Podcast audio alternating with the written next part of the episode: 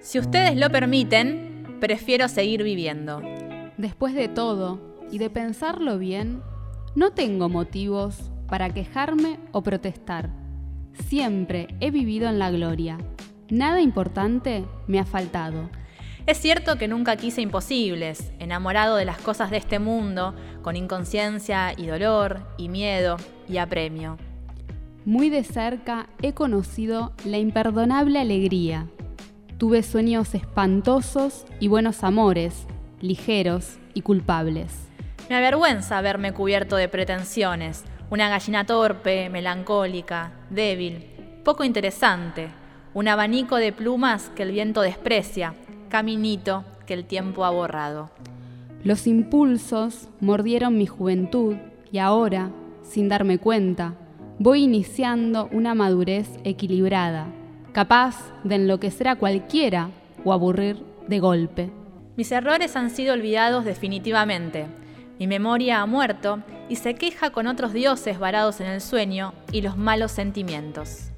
El precedero, el sucio, el futuro, supo acobardarme, pero lo he derrotado para siempre. Sé que futuro y memoria se vengarán algún día. Pasaré desapercibido, con falsa humildad, como la cenicienta, aunque algunos me recuerden con cariño o descubran mi zapatito y también vayan muriendo. No descarto la posibilidad de la fama y del dinero, las bajas pasiones y la inclemencia. La crueldad no me asusta y siempre viví deslumbrado por el puro alcohol, el libro bien escrito, la carne perfecta. Suelo confiar en mis fuerzas y en mi salud, y en mi destino y en la buena suerte. Sé que llegaré a ver la revolución, el salto temido y acariciado golpeando a la puerta de nuestra desidia. Estoy seguro de llegar a vivir en el corazón de una palabra, compartir este calor, esta fatalidad quieta no sirve y se corrompe.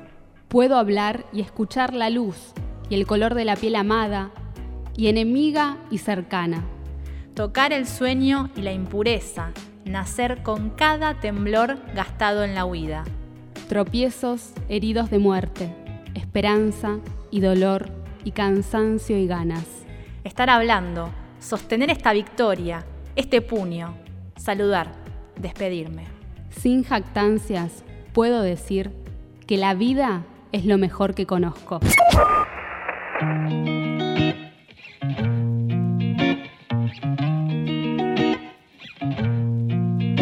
Lo que escuchamos es el poema La pura verdad de Paco Urondo, poeta, periodista, militante, hoy, este 17 de junio, cuando se cumplen 45 años de su asesinato. En tránsito.